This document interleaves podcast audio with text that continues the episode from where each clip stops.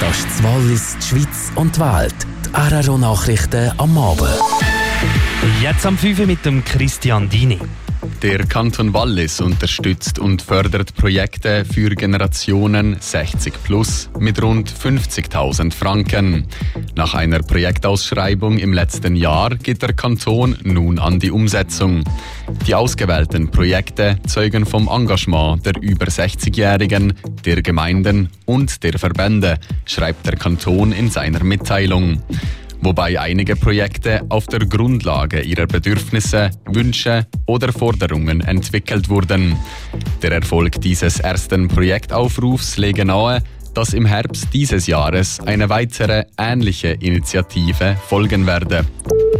Angesichts des Bevölkerungswachstums stellt sich die Frage, wie viele Menschen in der Schweiz noch Platz zum Wohnen hätten. Die Immobilienberatungsfirma Würst Partner hat berechnet, dass das Land noch für rund 2,7 Millionen Einwohner Platz hätte.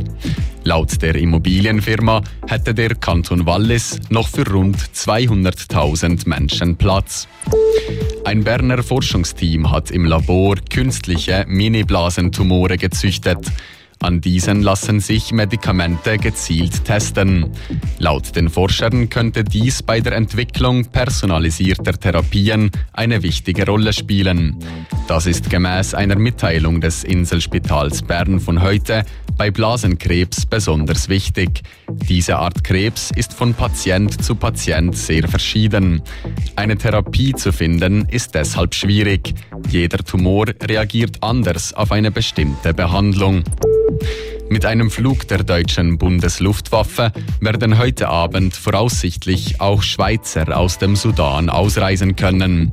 Dies gab ein Vertreter des Außendepartements heute Nachmittag in Bern bekannt.